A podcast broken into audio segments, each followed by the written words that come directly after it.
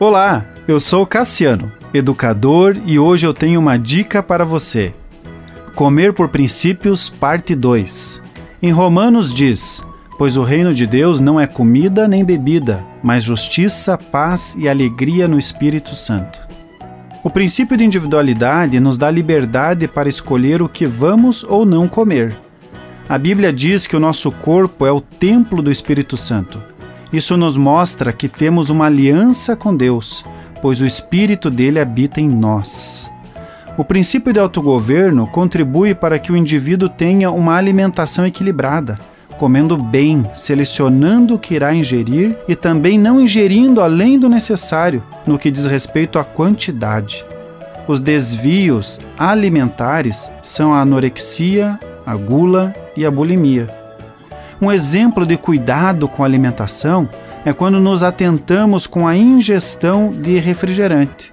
O potencial hidrogênico do refrigerante, chamado pH, é em torno de 2,5.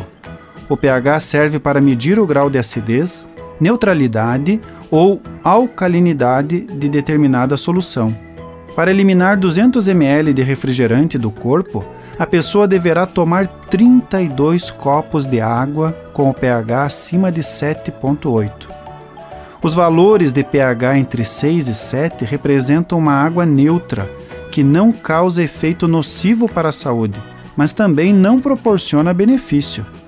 A acidez ou alcalinidade de qualquer solução, inclusive do sangue, é indicada pela escala de pH, que varia entre 0 fortemente ácido, e 14, fortemente alcalino.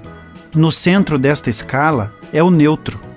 O sangue normalmente é levemente alcalino, com pH entre 7,35 a 7,45, ideal para a saúde.